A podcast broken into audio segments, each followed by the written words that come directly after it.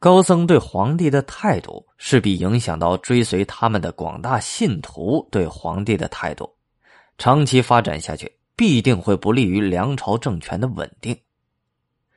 治国之术，权衡为重。然而，当时的这些问题却让梁武帝无从权衡，这让他心急如焚。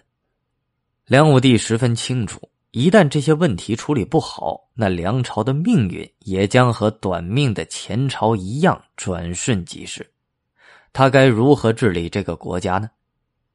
继位不久。深谋远虑的梁武帝就下令修建了很多寺庙，其中有两座格外的引人注目。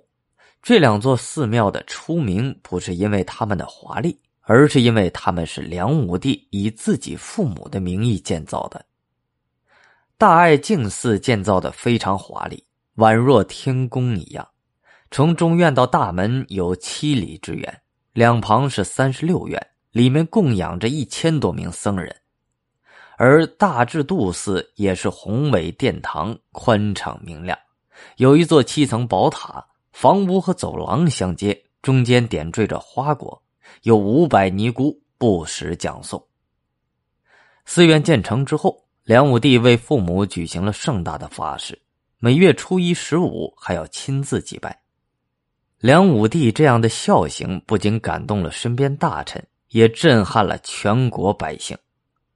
为父母建寺庙，只是梁武帝为儒家思想披上的佛教外衣。之后，他走进当时的佛教重地，栖霞精舍，领悟佛教真谛，并且于继位之后的第三年四月初八，也就是释迦牟尼诞辰之日，在佛前颁布了一道诏令：愿使未来世中童男出家，广弘经教，化度寒食，同共成佛。并号召宫廷百官、侯王宗室信佛，这等于说是定佛教为国教。他又一次开创了历史先河，赢得了老百姓的拥戴。一时之间，全国信佛之人激增。但是梁武帝心里有数啊，他并不是要让南朝梁变为佛国，他的另一项重振儒学的大业已经拉开了帷幕。这一年的春天。掠过湖面的春风吹进了健康城，给寒门弟子带来了一条温暖的消息：梁武帝要在健康设立主要招收寒门子弟的五经馆，并且免除他们的生活费，考试及格就给官做。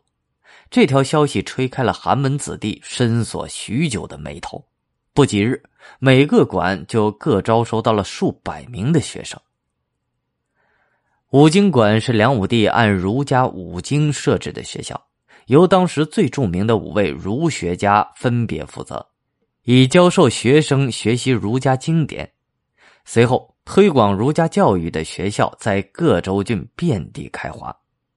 紧接着，梁武帝又把学校开到了自己身边，下诏成立国子学，让皇太子、宗室、王侯学习儒家经典。授课的老师中，时不时还会出现梁武帝的身影，而学校辅助教材中的《孔子正言》《五经讲书》等儒学著作，也数着梁武帝的大名。